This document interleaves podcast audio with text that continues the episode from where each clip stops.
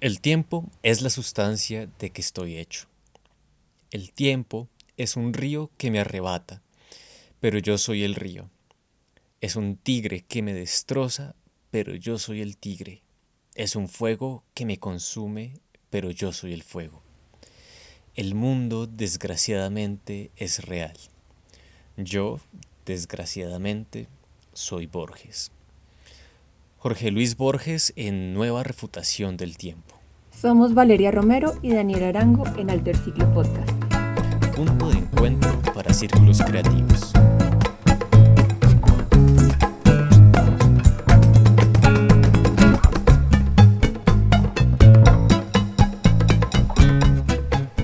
¿Podemos ser productivos sin exigirnos más de la cuenta? ¿Hasta qué punto el pensamiento de fábrica ha afectado a los procesos culturales? Como personas estamos en una cuerda floja tratando de mantener el balance entre atender a nuestras necesidades sociales y profesionales y darnos el tiempo necesario para ser humanos.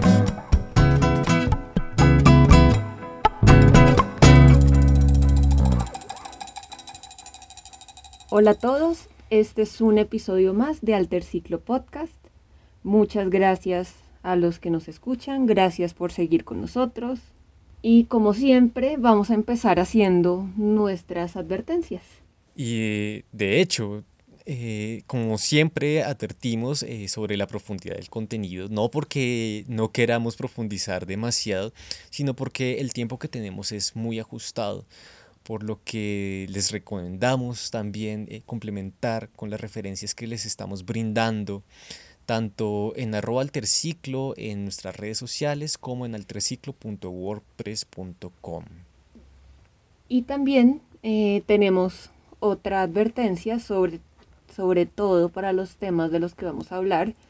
Eh, los que escucharon el episodio pasado sabe que ya estamos tratando un tema un poco más personal, que tiene que ver con procesos personales. Entonces, también aquí hacemos como un aviso muy especial de para animarlos a que mucha de la información que puedan encontrar sobre estos temas sea tomada de una forma muy crítica. Muchos de los temas que están en estos episodios eh, son pertenecientes a la sección de autoayuda y no queremos patrocinar eh, libros de autoayuda porque sí, sino queremos que realmente eh, nuestros oyentes y nosotros mismos encontremos métodos que nos faciliten la producción de proyectos y la creación y todo el agenciamiento cultural que podemos, que somos eh, portadores de potencia. Listo, entonces podemos, podemos empezar con el desarrollo del tema. Esta vez vamos a tratar la administración de la energía y del tiempo. es un poco paradójico tratar preciso la administración de la energía y el tiempo eh, en este momento. Eh, quiero tal vez exponer un poco la condición que tengo en este momento y es que estoy bastante cansado, por lo que si en algún momento desvarío, eh, vale, me corregirás por favor, gracias. De nada. Y es que esto nos lleva precisamente al tema. Eh, muchas veces trabajamos con fechas límites, con, entregas, con convocatorias. Eh, estamos como siempre batallando eh, pues no me gusta mucho esa palabra batallar, pero sí estamos lidiando constantemente con un tiempo que se nos viene encima y con unos límites que sabemos que tenemos que respetar y que sin embargo eh, nos tienen con las manos en el cuello. Sí, creo que es muy común esa situación de tener una fecha límite para, sí, para cualquiera de esas situaciones que decías, eh, fecha de entrega de un trabajo, convocatoria, concierto, en lo que sea.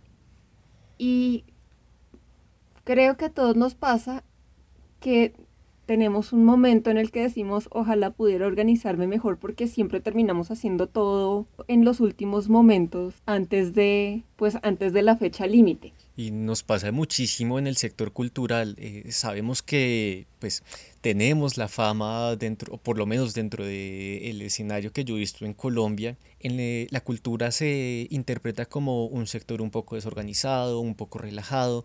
Tal vez por eso a veces se tiende a descartar herramientas muy importantes como los cronogramas o las agendas y pues eso termina pasando factura. Eh, me ha tocado momentos en los que hay que entregar una exposición, no, no una exposición de, de universidad de mm, voy a pasar al frente de la clase y exponer, sino una exposición de arte donde, bueno, eh, estar peleando con los artistas, estar peleando con los productores, ver que todavía no se ha hecho, estar peleando con el presupuesto y todo es una tensión muy grande que termina pasándonos factura en nuestro cuerpo. Y tiende a haber una connotación un poco negativa en el hecho de organizar nuestro trabajo de una forma más similar a un trabajo de oficina, por decirlo así. Pero a veces nos vemos obligados a hacerlo o si no, no lo logramos. Sí, yo creo que en un mundo ideal, eh, existente solo en, en, los sueños que todavía no he tenido porque no he dormido, sería buenísimo poder sentarse a trabajar y a producir la obra que uno quiera, sin preocupaciones, sin prisas, sin distracciones eh, muy difícil en esta época. Pero, sin embargo, tenemos que estar constantemente usando herramientas que pues algunas ya están estandarizadas dentro de los procesos de gestión cultural, pero a veces otras eh, herramientas eh, son pues nos llegan para poder organizar un poco mejor aquellas acciones que finalmente van a configurar un trabajo de agenciamiento cultural. Y a todo esto le podemos ir sumando una creencia colectiva que a mí particularmente me ha rayado mucho la cabeza en estos tiempos, porque además hice un artículo sobre esto, que es como toda esta nube de positividad y tú puedes hacerlo todo, puedes hacer lo que te propongas y si no sales de la cuarentena con todos tus proyectos solucionados, no te faltó tiempo, sino disciplina. Claro, y acaba, acá viene precisamente nuestra advertencia del inicio de la autoayuda muchísima información de la que nos llega, que supuestamente tiene estas herramientas que nos van a ayudar un poco a organizar nuestras acciones, eh, finalmente están agregando una presión extra porque primero desconocen nuestros cuerpos y segundo esta, mm, esta información está procurando introducirnos en unas mecánicas de productividad, de productivismo, de hecho, que nos pone al nivel de una fábrica como o incluso de, un sector burocrático. Entonces claro vale eh, pues yo no te he visto practicar esta eh, durante esta cuarentena chino y suajili y no he visto que aprendas tres instrumentos más. Entonces a lo que me refiero es que todo este positivismo se vuelve absurdo porque está pasando sobre nuestra propia humanidad constitutiva corporal. Y también eso tiene que ver mucho con exaltar la sobreexplotación, o sea, como yo estoy haciendo mil cosas, como yo no tengo tiempo para descansar, como yo no duermo, como yo no no tengo tiempo para nada, entonces lo estoy haciendo, sí, entonces algo estoy haciendo bien. Finalmente eso va a terminar pasando factura. A propósito, también hay un artículo sobre, sobre explotación en la cultura en alterciclo.wordpress.com y en la cultura, en el sector cultural, de trabajo cultural, eh, es muy común la sobreexplotación. Ya habíamos hablado anteriormente de las dimensiones de la cultura y cómo es que un músico, un artista, un programador de videojuegos incluso, terminan acudiendo a la, a la sobreexplotación como forma de tratar de cubrir algunos huecos en el trabajo eh, que debería estar haciendo otra persona. Entonces un artista termina no solamente produciendo obras, sino gestando exposiciones, llenando formularios, trabajando como docente en colegios y universidades, eh, etc. Y finalmente esto reduce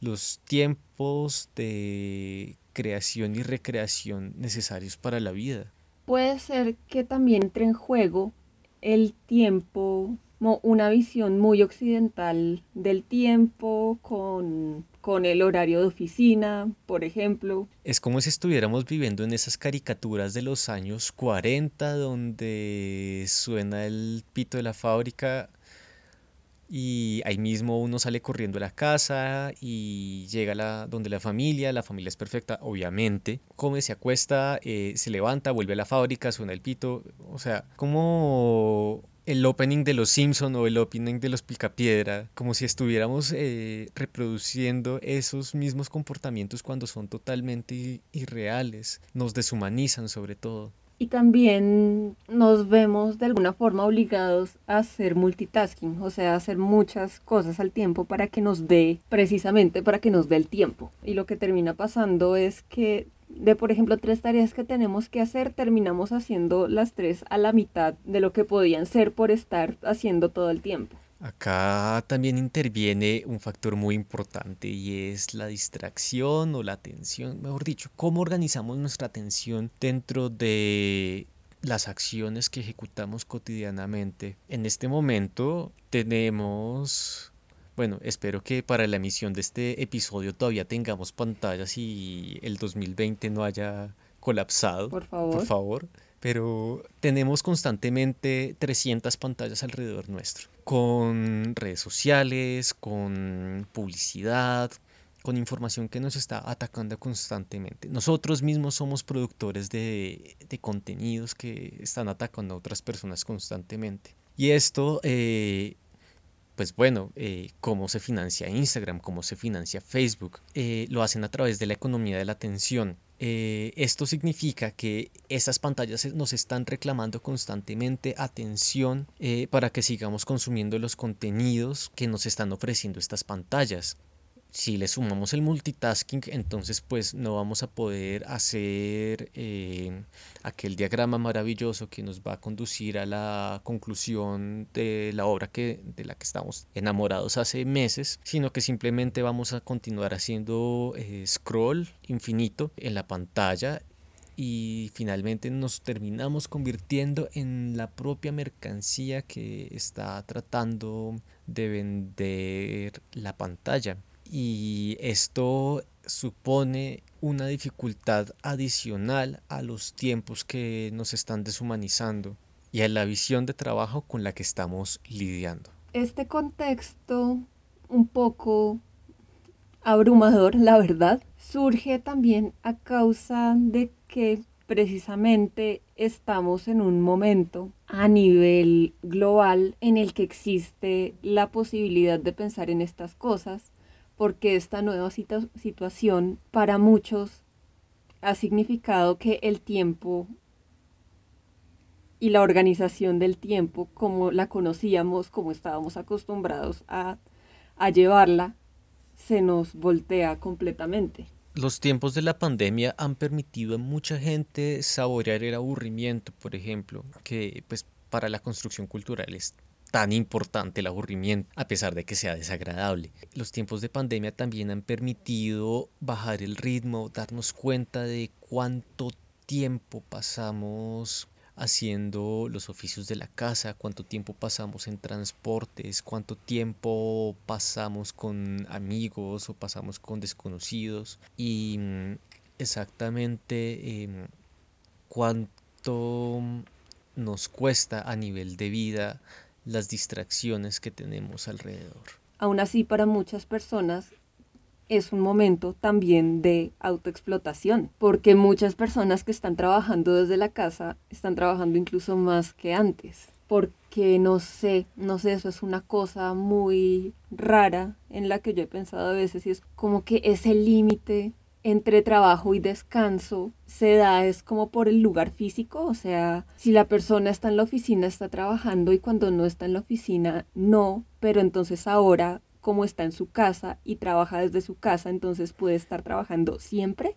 Es algo muy extraño, entonces también para muchas personas estos tiempos han significado una organización diferente del tiempo en la que no descansan, no pueden tener esa oportunidad de, como tú decías, saborear el aburrimiento. Y bueno, pues me haces acordar como de dos cosas. Pues la primera es que, bueno, sí, mucha gente está autoexplotándose a un nivel fatal, también porque existe un miedo latente, por lo menos en Latinoamérica, pues me imagino que en todo el mundo claramente. Sin embargo, en el contexto en el que nosotros vivimos, estamos viendo cómo eh, la economía se nos está viniendo encima, sobre todo la economía familiar, y en cualquier momento los que tienen la posibilidad de tener empleo todavía dentro de eh, la cuarentena pueden perderlo y pues como que la, la, la autoexigencia se incrementa y es muy triste que por estas circunstancias la vida se esté escapando de entre los dedos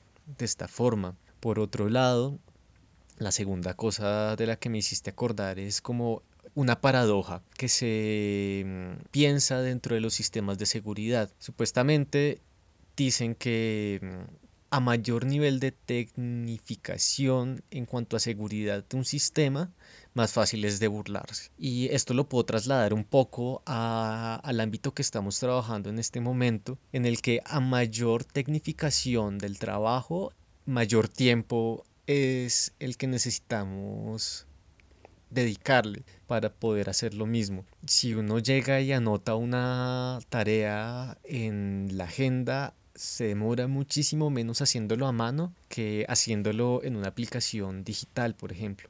Es una paradoja curiosa, tocaría que ya cada uno la experimentara por sí mismo a ver si es cierta o si se puede desmentir. Y de aquí podemos pasar como a esto que llevamos diciendo desde desde el episodio anterior y un poco desde algunos episodios antes, que todos estos métodos funcionan en la medida en que nos conozcamos a nosotros mismos y sepamos cómo, cómo funcionamos.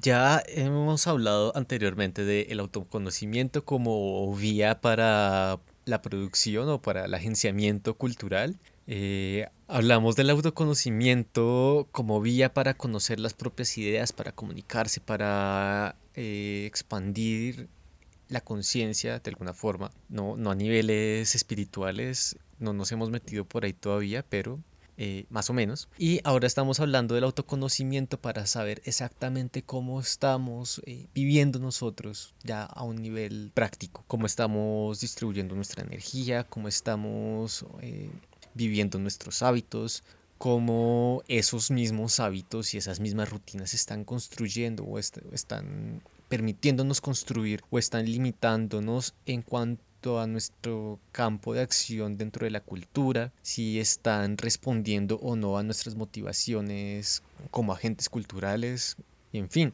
Y aquí llegamos a un punto clave dentro de la administración del tiempo, porque eh, resulta que todos, exactamente todos, tenemos el mismo tiempo en un solo día. Entonces, ¿cuál es la diferencia entre a una persona que le alcanza para hacer todo lo que se propone dentro del día y aquellos que no? Entonces, si partimos de ese hecho irrefutable que todos tenemos las mismas 24 horas para organizar nuestro día, lo que debemos organizar no es tanto el tiempo, sino la energía. Y de nuevo, como en el episodio anterior, ya podemos entrar a hablar de métodos, que en este caso van a ser mucho más como mucho más estructurados, un poco más prácticos. Bueno, yo creo que ambos, eh, tú y yo, hemos estado explorando un montón de métodos todo el tiempo. A mí me llama mucho la atención de los métodos el hecho de facilitar los procesos porque voy a hacer una analogía un poco tonta pero pues no es lo mismo cortar los vegetales de una ensalada con un cuchillo desafilado y con una mala postura de las manos, hacerlo adecuadamente con un cuchillo de roca volcánica de Hawái, yo no sé, con, lo que sea, pero con la mejor herramienta posible, eh, te va a ahorrar un, montón de tiempo y de energía y te va a permitir también em, proyectar tus motivaciones de una forma mucho más eficiente. Tenemos, por ejemplo, un, método que hemos usado durante algunos años. Eh, yo no lo uso tan juicioso, pero me ha acompañado bastante. Por ejemplo, el Bullet Journal. Sí, yo tampoco he estado como tan constante con el, con el Bullet Journal también hace algún tiempo, pero hay partes del método que todavía me ayudan mucho a organizarme, si bien no tengo el cuadernito exclusivo para hacer, sí, para hacer el bullet journal. El, el bullet journal es como un, un método análogo que se inventó Ryder Carroll eh, hace muy poco, también teniendo un poco eh, la inspiración de los métodos de agenda digital y lo adaptó a un cuaderno de todas maneras, eh, los cuadernos como forma de administrar el tiempo y la energía se han llevado hace mucho tiempo y están, por ejemplo, eh, las agendas o las mismas listas de tareas que, que uno ha llevado tradicionalmente. Lo que me gusta del método del bullet journal es que le permite a uno usarlo de la forma que uno quiera en todo sentido. O sea, uno puede usarlo para registrar qué fechas, horarios, registrar el progreso que uno lleva con un proyecto, registrar los hábitos que uno quiera mantener. Uno lo puede usar realmente como quiera y lo puede y lo puede personalizar. También ya llega el punto que se vuelve ya como una cosa, ¿cómo se podría, cómo se podría decir? Como instagrameable, no sé. Sí, se vuelve, es casi un pasatiempo el hecho de, para algunas personas, sentarse, ver cómo, cómo pueden hacer letras y estilos caligráficos o cómo pueden tener el sistema de rastreo de hábitos más eficiente, mejor dicho. Es casi como un pasatiempo muy muchas veces el hecho de dedicarle tanto tiempo al bullet journal se convierte en algo contraproducente eh, porque supuestamente uno no debería pasar más tiempo planeando hacer las cosas que realmente haciéndolas. Y mm, uno suele encontrarse muchas veces en Instagram o en Facebook listas supremamente elaboradas con tres acciones eh, sacar la basura eh, lavar los platos y barrer el piso. Y un poco a lo que me refería con lo que estaba diciendo antes y que también, que también tú dijiste muy bien, que el tiempo que uno debería pasar organizando su bullet journal debería ser considerablemente muy corto con respecto al tiempo que uno le dedica a realmente hacer las cosas. Entonces existen en Instagram estos cuadernos súper artísticos con dibujitos, con letras que se ven increíbles no voy a decir que no, algunos se ven absolutamente increíbles, pero va un poco como en contradicción con lo que, con eso que decíamos, con administrar mejor la energía para uno lograr lo que quiere lograr. Exacto. Este método es muy personal, muy personalizable, muy desde el autoconocimiento, cómo uno puede llegar a organizar su tiempo y su energía de la mejor forma dependiendo de la misma vida, desde la propia vida. Hay otros métodos que son un poco más industriales. Por ejemplo, el Kanban, que se aplica muchísimo en aplicaciones como Trello. Kanban es un tablero de procesos donde existen unas tarjetas que van transitando por unas listas de columnas y dependiendo del, estado en el que estén. Entonces hay una columna que mm, implica como un, inbox para listar todas las tareas que se tienen pendientes, después hay una columna de, en proceso, después hay una columna de, en espera y así sucesivamente, dependiendo del, del proceso que esté propiamente trabajándose con la tarea. Y este método proviene de mm, toyotismo, que es una corriente de pensamiento desde la ingeniería industrial para organizar los procesos de producción en cadena de carros Toyota.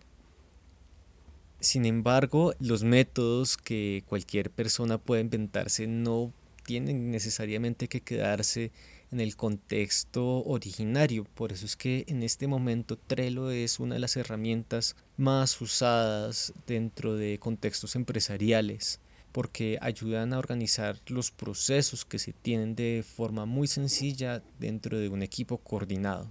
Y bueno, hemos estado hablando de unos métodos pues ya prácticamente estructurados, con trayectoria, con nombre, con reglas, con, con muchas aplicaciones, pero tampoco olvidemos que un método para organizar es ser una cosa tan sencilla como hacer la lista del mercado. Me acuerdo mucho un capítulo de Bob Esponja que tenía una lista de pendientes y uno de los puntos era hacer una lista. Entonces, pues también hay que ser eficientes, hay que pensar lo que se tiene que hacer eh, muy bien eh, para no caer en redundancias. Otro de los métodos, muchísimos que existen y que es muy famoso, es el Getting Things Done. En este momento no recuerdo quién fue el inventor de este método, sin embargo estará en las referencias que tendrán disponibles tanto en Instagram como en nuestro blog. Este método tiene una particularidad muy bonita que me parece a mí, que es que si una tarea requiere menos de 5 minutos para ser finalizada, ni siquiera tiene que anotarse, simplemente se hace de forma inmediata y eh, se sale de eso lo más rápido posible. Al ir ingresando tareas por hacer, también este método Getting Things Done o GTD permite analizar qué tipo de tarea es y si debe esperar o si debe archivarse o si debe meterse en una carpeta para esperar un tiempo que sea el más óptimo para la realización de la tarea. En fin, es un flujo de procesos muy interesante que recomiendo ver porque facilita muchísimo los procesos. También está el método Pomodoro, que ya también es otro método muy estructurado, que es básicamente repartir el tiempo en, como en bloques de trabajo concentrado y sin distracciones con otro tiempo más corto de descanso y alternar esos tiempos durante pues básicamente el tiempo que uno quiera estar dedicado a trabajar. Mira que este método me llama la atención dentro de los que hemos mencionado porque no necesariamente significa organizar el tiempo dentro de diagramas escritos o bueno, en fin, sino significa organizar el estado anímico para concentrarse en una tarea y terminarla sin necesidad de mm, estructurar un aparataje gigante, sino simplemente Llegas, pones el temporizador y te centras a hacer la tarea y nada más. me parece que hay que tener en cuenta que para organizar el tiempo y la energía no solamente se logra mediante anotar tareas y luego hacerlas o cronogramarlas, en fin, sino también a través de una propia actitud frente a la acción. Bueno, pero no solamente estos métodos de hacer, de anotar, de directamente mm, eh, ponerse a producir, son importantes tenerlos claros. Eh, hay personas que han estado estudiando el comportamiento humano, la forma en la que trabajamos, y uno de ellos es Cyril Northcote Parkinson, que fue un historiador británico eh, de finales del siglo XIX, que postuló tres leyes que pues algunas, algunas personas al escucharla dirán, bueno, me identifico completamente o es totalmente idiosincrático dentro de mi país, pero es que resulta que son leyes prácticamente globales. La primera de ellas es el trabajo se expande hasta llenar el tiempo de que se dispone para su realización. Esto quiere decir que si uno tiene tres meses para realizar un escrito uno va a utilizar los tres meses para realizar un escrito y nada más. Pero si ese mismo escrito eh, tiene un tiempo límite de una semana, pues va a ser posible realizarlo en una semana o si tiene un tiempo límite de un año, en fin. Ese es el punto de por qué terminamos haciendo las cosas a última hora. De igual forma, eh, la segunda ley que postula Parkinson es los gastos aumentan hasta cubrir todos los ingresos. Y esto no solamente se refiere a una cuestión monetaria, sino una cuestión de tiempo y de recursos, de otro tipo, de cualquier tipo de recursos, de hecho. Es muy raro eh, pues, que dentro de un proyecto algún recurso sobre realmente. Y esto también me hace pensar muchísimo en condiciones de proyectos precarios que estamos manejando desde el sector cultural y que sin embargo logramos sacar adelante. Eh, la tercera ley que propone es el tiempo dedicado a cualquier tema de la agenda es inversamente proporcional a su importancia. Esto es curioso dentro de un dentro de una conversación como la que estamos tomando y tal vez sea esta la eh, enseñanza más importante del episodio tal vez y la que menos tiempo lleve y es que el 20% de las acciones que realizamos en general tienen un 80% de impacto. Esto también se conoce como ley de la trivialidad de Parkinson o ley del 80-20 del ingeniero Wilfredo Pareto. Entonces tenemos que estar muy pendientes y conocer muy bien a nosotros mismos y a nuestros procesos para identificar ese 20% de acciones que nos van a estar aportando los resultados más potentes. Después de hablar de todos estos métodos, cuando ya llega el momento de aplicarlos en la vida real, pasa algo que es muy chistoso, pero también es muy cierto y a todos nos ha pasado alguna vez algo de alguna situación así. Y es que a veces es muy paradójico ponerse a hablar de tantos métodos sobre cómo administrar el tiempo y la energía para aplicar a una vida real que no controlamos. Una de las paradojas más grandes de la organización del tiempo y de la energía es que uno no calcula bien el tiempo, uno realmente no sabe exactamente cuándo se va eh, a acabar el tiempo de edición de esa foto que se comprometió a hacer para hace tres días, pero que sigue ahí en el computador o uno nunca sabe cuánto exactamente se va a demorar en dominar una habilidad. El cálculo del tiempo de las tareas es imposible de, de hacerse. Sin embargo, el estar consciente de esa imposibilidad permite paradójicamente, calcular muchísimo mejor el tiempo que vamos a tomar para ejecutar una acción.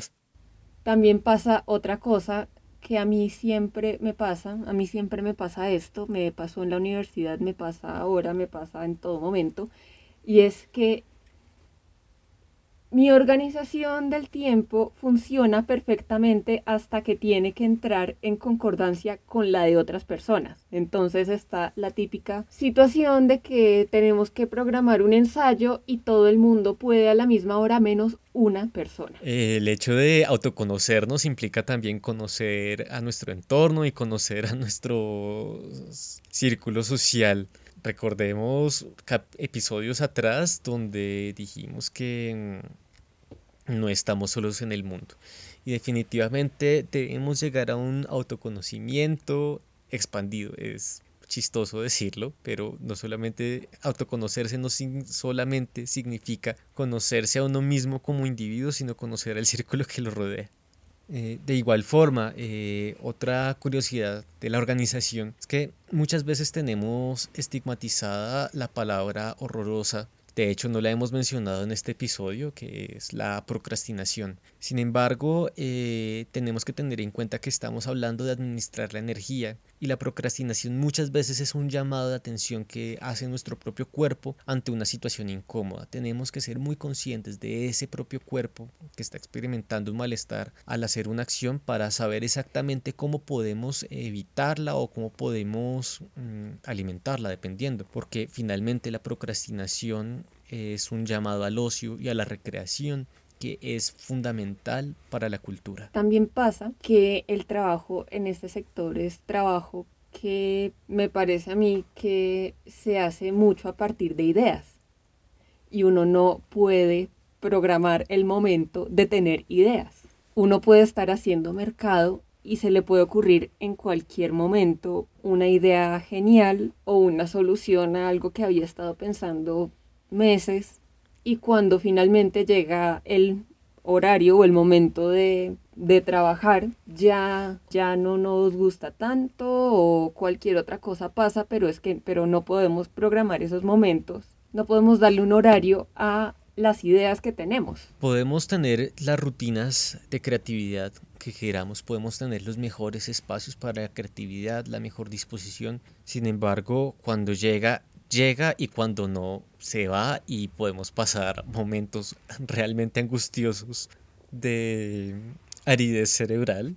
Y pues bueno, cuánto tiempo pasamos en, esos estados de nerviosismo espantoso eh, y sin embargo cuando estamos a punto de dormir nos llega el, la gran idea brillante, por lo tanto, no importa dónde estemos, en la cama, en la ducha, en el supermercado, tenemos que estar listos en todo momento para cuando llegue el momento de la inspiración.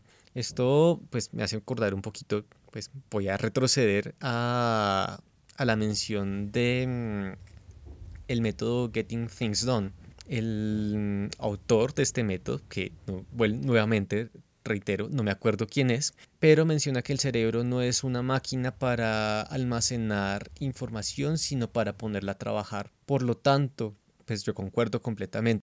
No podemos esperar tener la memoria más prodigiosa, sino que tenemos que darle la oportunidad al cerebro de anotar nuestras ideas fuera del cerebro para que no se nos olviden luego y dejarle ese espacio libre para que trabaje cómodamente. Y con, e, con esto mucha gente, estaba pensando, mucha gente hace como, como ajustes para estar listos para esos momentos. Hay gente que siempre lleva una libreta o anota en, o hace una nota de voz en el celular con la idea que se le ocurrió. Igual, todas estas observaciones curiosas a lo que apuntan precisamente poco de paciencia porque por muy organizados y preparados que podamos estar, no podemos controlar la vida real. Y yo creo que llegamos a un momento importante mencionar un personaje infaltable durante este podcast eh, para aterrizarnos un poco. Byung-Chul Han. Tenía que aparecer, tenía que aparecer. Que nos habla de... Claro que sí. Tenía que aparecer. Yo estoy insistiendo que hagamos merchandising para tener un muñequito de Byung-Chul Han. Eh, de alterciclo. Pero bueno, eh, Byung-Chul nos dice que tenemos que mm, aceptar la contemplación, ver la vida desde una contemplación activa o reconocer la importancia de, mm, de la negatividad en la vida. Eh, esto implica también saber decir que no, saber arropar el aburrimiento, cerrar los ojos, no pensar en nada, contemplar activamente siendo conscientes y autocríticos de la contemplación que necesitamos. Esto pues me parece muy curioso que Byung Chul Han hable de autoexplotación eh, y vaya tan en contra de la autoexplotación cuando saca tantos libros al año, bueno, no tantos libros, pero cuando, se la, cuando es tan activo, pero mm, sí es importante reconocer que necesitamos eh, bajarle a las revoluciones que llevamos dentro de la vida occidental, para ser más eficientes en un sentido energético, para estar más descansados, para mm, tener una visión más fresca de la realidad y para estar presentes. Eso me recuerda un poco al episodio anterior cuando llegábamos un poco a modo de conclusión a decir que para organizar el pensamiento había que desorganizar y apareció de la nada la referencia a Marie Kondo. Me acabas de hacer acordar de ese, de ese momento del episodio anterior en el que apareció de la nada esta referencia que precisamente resalta esto mismo que dices. Sí, no, y es que para, para saber exactamente cómo funcionamos a nivel de energía, saber qué es lo que nos, nos cansa, saber qué es lo que nos recarga, necesitamos vivir la vida, experimentarla directamente. Y esto no puede ser posible a través de eh, leer 300 métodos de los que hemos hablado claramente, sino que tiene que ser a través de la experimentación en primera persona. Eh, curiosamente también acá podemos traer a colación a personas como Henry Ford o Karl Marx, que pues claro, vivieron hace un montón de años y no tienen ni idea de cómo, por ejemplo, las redes sociales han impactado en nosotros, pero ellos ya están pronosticando un poco cómo iba a ser la vida dentro de lo que estamos eh, viviendo actualmente a través, por ejemplo, de la producción en masa o a través de cómo el trabajo está alimentando o nos está quitando la vida directamente. También aquí me haces pensar como de otra, de otra referencia que nos puede servir para hablar de todos estos procesos y es la película de la película Tiempos Modernos de Chaplin. Claro, es profética. Es profética. Eh, la locura de Chaplin dentro de la fábrica me hace muchas veces pensar en los momentos de euforia casi esquizofrénica que he tenido sacando proyectos adelante, pero es totalmente cierta. De todas maneras, la, la, exigencia y también la falta de recursos que muchas veces se obtiene, se tiene desde el sector cultural en Latinoamérica lo hace a uno eh, trabajar el triple para poder sacar adelante motivaciones personales y colectivas y pues bueno, hay que decirlo, no todo el mundo tiene los privilegios para poder trabajar tan eficientemente como quisiera. Pues en este sentido hay que ser empáticos y cómplices en una lucha que reivindique el buen vivir de todas las personas que, pues primero, que nos rodean y todas las personas en el mundo, que sabemos que no todos tienen las herramientas para exaltar sus potencias. Entonces seguimos recordando estas, estas referencias de las que hablamos hoy. Recordamos de nuevo a Ryder Carroll, el inventor del método Bullet Journal.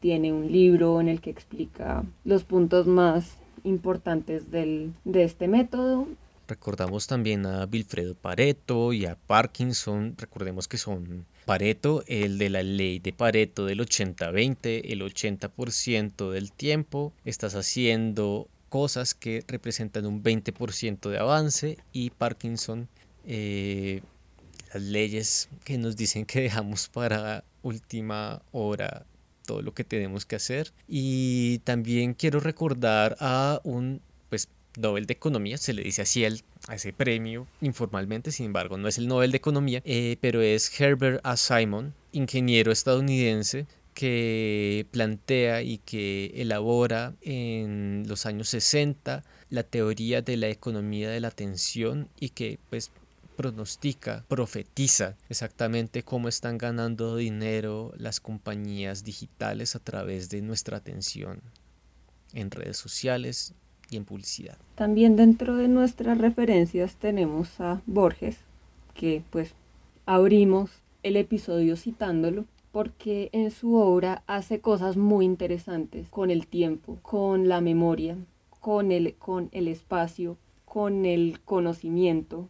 Y es un poco como, en, como que en sus cuentos él los organiza de unas formas que son un reto, son un reto a la imaginación del lector si bien los cuentos de Borges no son un, método como alguno de los que hemos hablado para organizar nuestro tiempo, nos pareció muy valioso rescatar esto en, en esta discusión del episodio de hoy por precisamente toda esa, eh, toda esa exploración que él hace de estos conceptos. Borges seguramente le hizo caso al oráculo de Delfos y se conoció a sí mismo.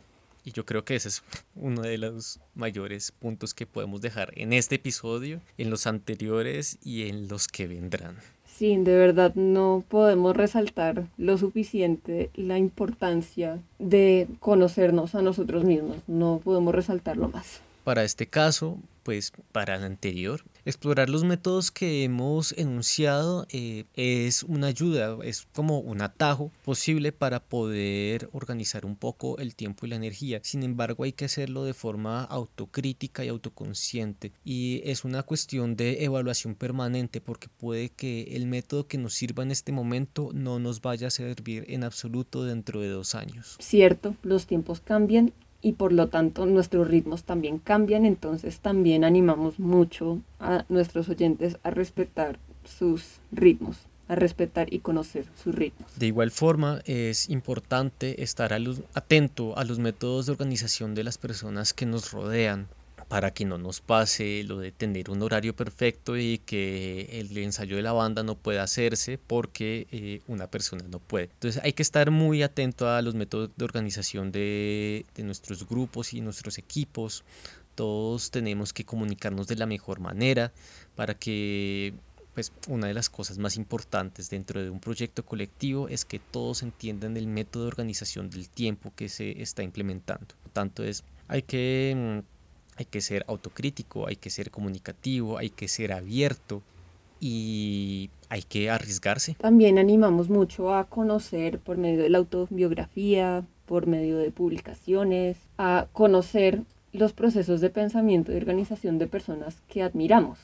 También, obviamente, también otra cosa que no podemos resaltar lo suficiente, con una visión muy crítica a la hora de pensar en adaptarlo a nuestra, a nuestra vida. Sí, eh, para los que no hayan escuchado ese capítulo, ese episodio, eh, nosotros tampoco nos acordamos de cuál es el episodio, pero es un reto en el que los youtubers prueban las rutinas de administración del tiempo y de la energía de diferentes personajes famosos como Elon Musk o Leonardo da Vinci. Y acá eh, pues quiero resaltar una, un punto particular hay que ser muy consciente del contexto para organizar el tiempo y la energía porque pues no es lo mismo el contexto que tiene Da Vinci en el Renacimiento que nuestro contexto actual, eh, por ejemplo, en una universidad y no podemos hacer microsueños eh, cada cuatro horas donde estemos parados. Hay que ser completamente consciente del contexto. Y también otra cosa que es muy importante es identificar qué es lo que no es tan prioritario o no es necesario que hagamos nosotros o que podemos delegar o, o que no esté funcionando y pueda hacer eliminarlo para precisamente eliminar lo que no esté funcionando o lo que no necesita ser hecho. Y con esta máxima minimalista, el recalco, máxima minimalista, eliminar lo que no necesita ser hecho, eh, pues te agradecemos que nos hayas escuchado y que hayas compartido este rato con nosotros. Y queremos dejarte esta pregunta. ¿Has hecho algún descubrimiento sobre la forma en la que organizas tu tiempo y tu energía? En dos semanas volveremos a encontrarnos. Recuerda que puedes escuchar Alterciclo Podcast en Spotify, Anchor, Google Podcast, Breaker, Pocket Cast, Radio Public, enlace RSS y en muchas plataformas más. Si te gusta esta iniciativa, por favor comparte con tus amigos. No te quitará mucho tiempo ni energía. Y bueno, puedes encontrarnos en Instagram, Facebook y Twitter como arroba alterciclo y leer nuestro blog en alterciclo.wordpress.com. No dudes en escribirnos y en contactarte con nosotros. Y en nuestro próximo encuentro, construir vínculos. Esto fue Alterciclo Podcast, punto de encuentro para círculos creativos.